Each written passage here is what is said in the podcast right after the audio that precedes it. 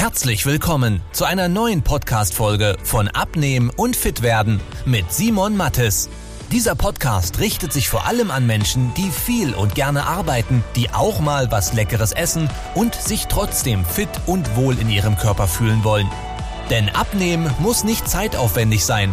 Man muss nicht verzichten, hungern oder stundenlang Sport treiben, wenn man weiß, wie es geht.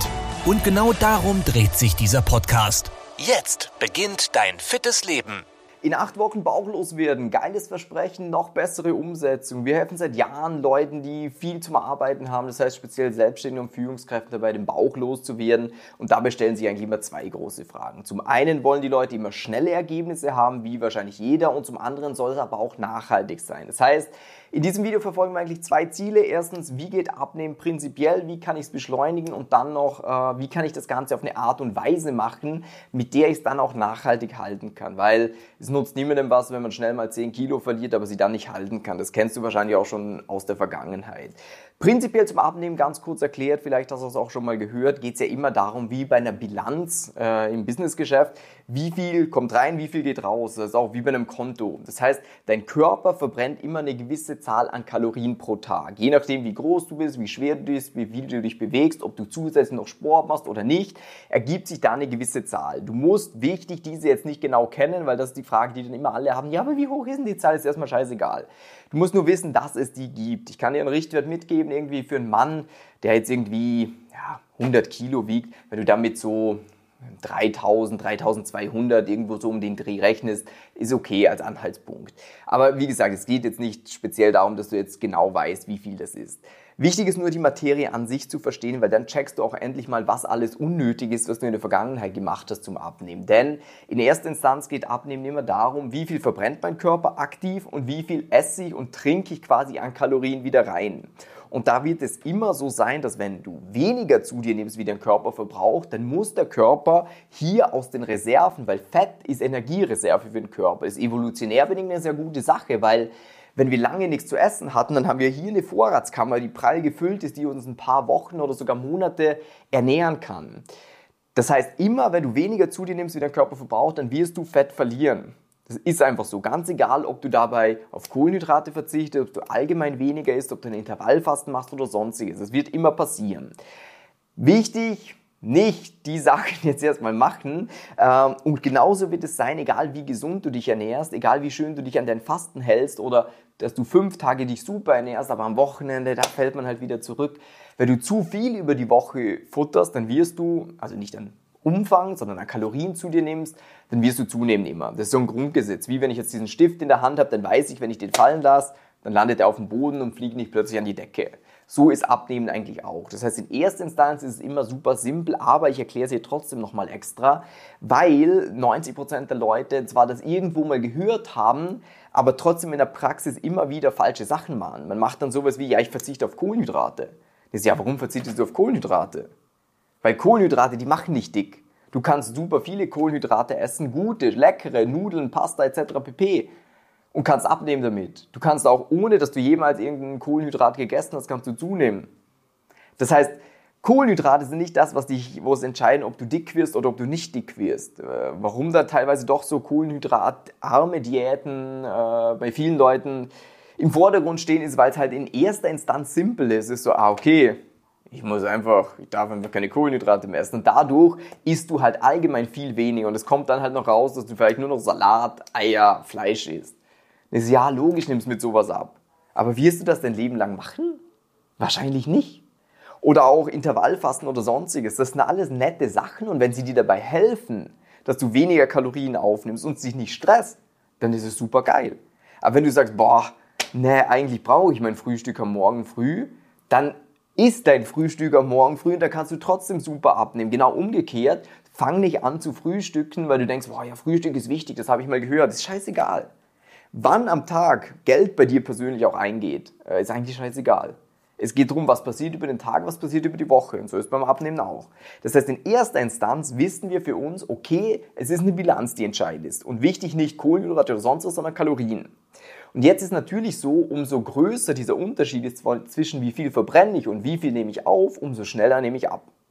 Das kann man jetzt nicht bis ins Unermessliche machen, irgendwann ist auch too much, aber wenn du als Mann so irgendwie 800 Kalorien, wichtig, es muss nicht genau sein, unter dem bist, wo du eigentlich verbrauchst, dann nimmst du eigentlich recht gut, recht flott ab. Als Frau, je nachdem wie schwer du bist, reicht es dann vielleicht auch mit 600, aber dann kommt man eigentlich recht zügig voran.